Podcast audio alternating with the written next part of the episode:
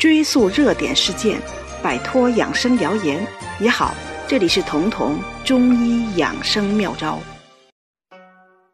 新冠肺炎的疫情到现在已经出现了明确的拐点，有人开始预测疫情之后的报复性消费了，比如调查解除隔离后你最想做的是什么之类的。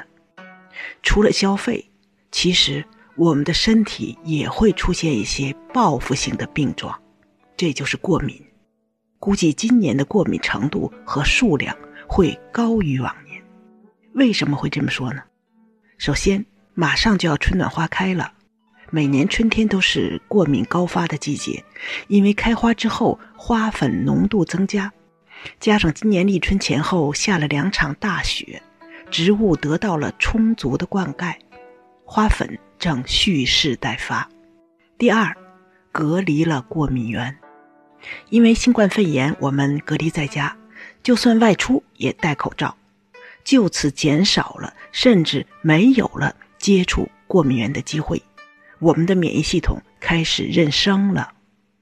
等到解除了隔离，走进大自然的时候，身边突然增加的过敏源会让免疫系统大惊小怪，这就要过敏了。第三，运动减少，身体欠土，居家隔离肯定会运动减少，肌肉体量减少，甚至受损。而中医的脾是检疫之官，意思是他要负责向身体报送或者监督身体里出现的失调或者错误，免疫系统就归中医的脾所管。而中医的脾是主肌肉的，肌肉不动。脾气就会变虚，所以长期卧床的人免疫力低，非常容易发生肺炎。原因就在这儿，因为他们的肌肉因为卧床不动而废用了，脾虚严重了。第四，消毒过度，为避免疫情，消毒是必须的。但消毒除了杀死病毒，也会杀死其他微生物。今年的环境比往年都干净。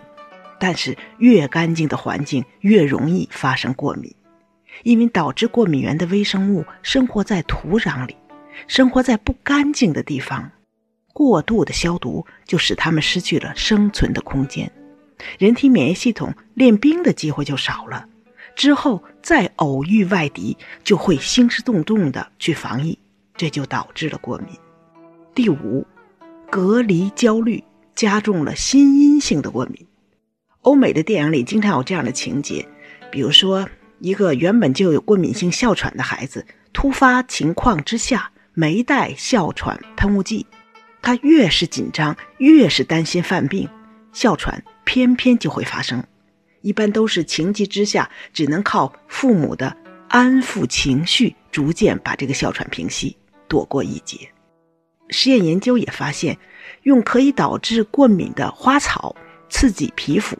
当这个受试者有压力的时候，就比他没有压力的时候，过敏产生的水泡的体积要增大近一倍。我们长时间的隔离不能外出，人难免焦虑。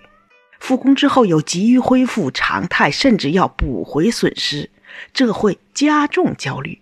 再加上外因的协同，心因性的过敏也会加重。那么，怎么才能防止或者说减少过敏呢？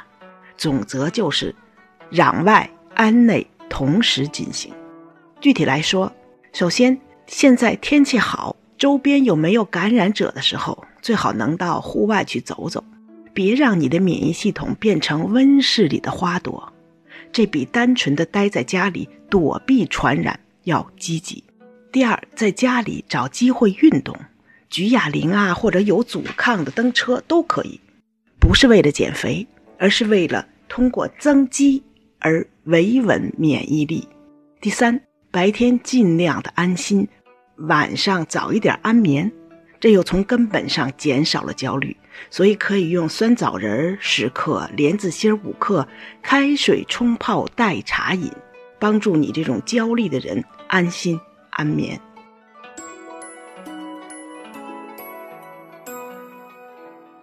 本节目由健康新同学、博吉新媒联合出品，喜马拉雅独家播放。